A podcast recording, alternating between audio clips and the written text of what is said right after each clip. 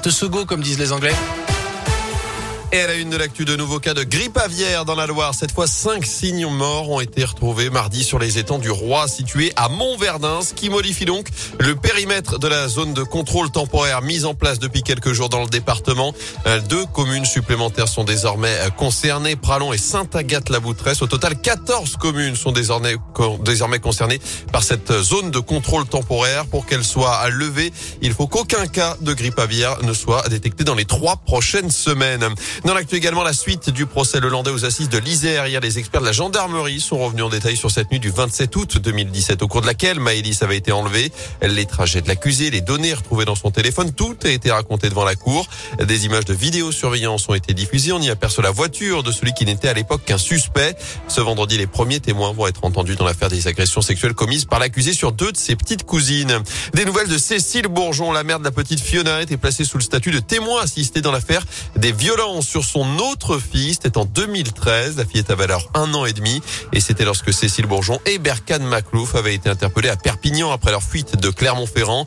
Je rappelle que Cécile Bourgeon purge actuellement une peine de 20 ans de réclusion criminelle reconnue coupable de coup mortel sur sa fille Fiona et dont le corps n'a jamais été retrouvé. Il n'est pas encore candidat mais il est déjà qualifié. En théorie, Emmanuel Macron a d'ores et déjà obtenu les 500 parrainages nécessaires pour se présenter à la présidentielle. 529 au total pour le chef de l'État. La candidate LR Valérie Pécresse en compte 324, la socialiste Anne Hidalgo 266. À l'extrême droite, Marine Le Pen n'en a recueilli que 35 pour le moment, Éric Zemmour 58.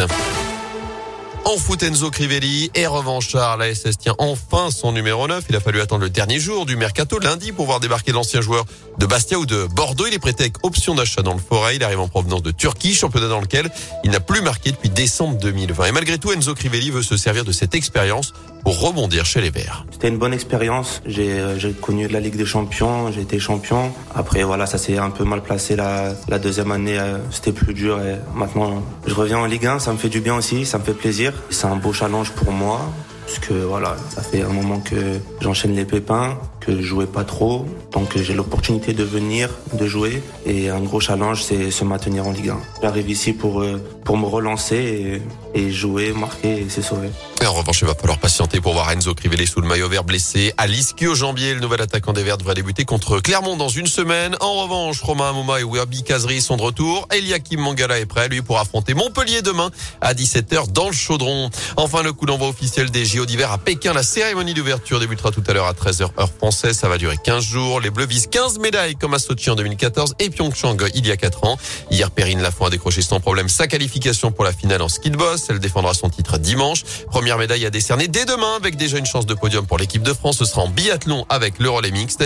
Et on suivra également les performances au cours de cette quinzaine de la à Stéphanie Gauthier en ski alpin et du Mont-Brisonnais Guillaume Cizeron, grand favori pour l'heure avec la Clermontoise Gabriela Papadakis en danse sur glace.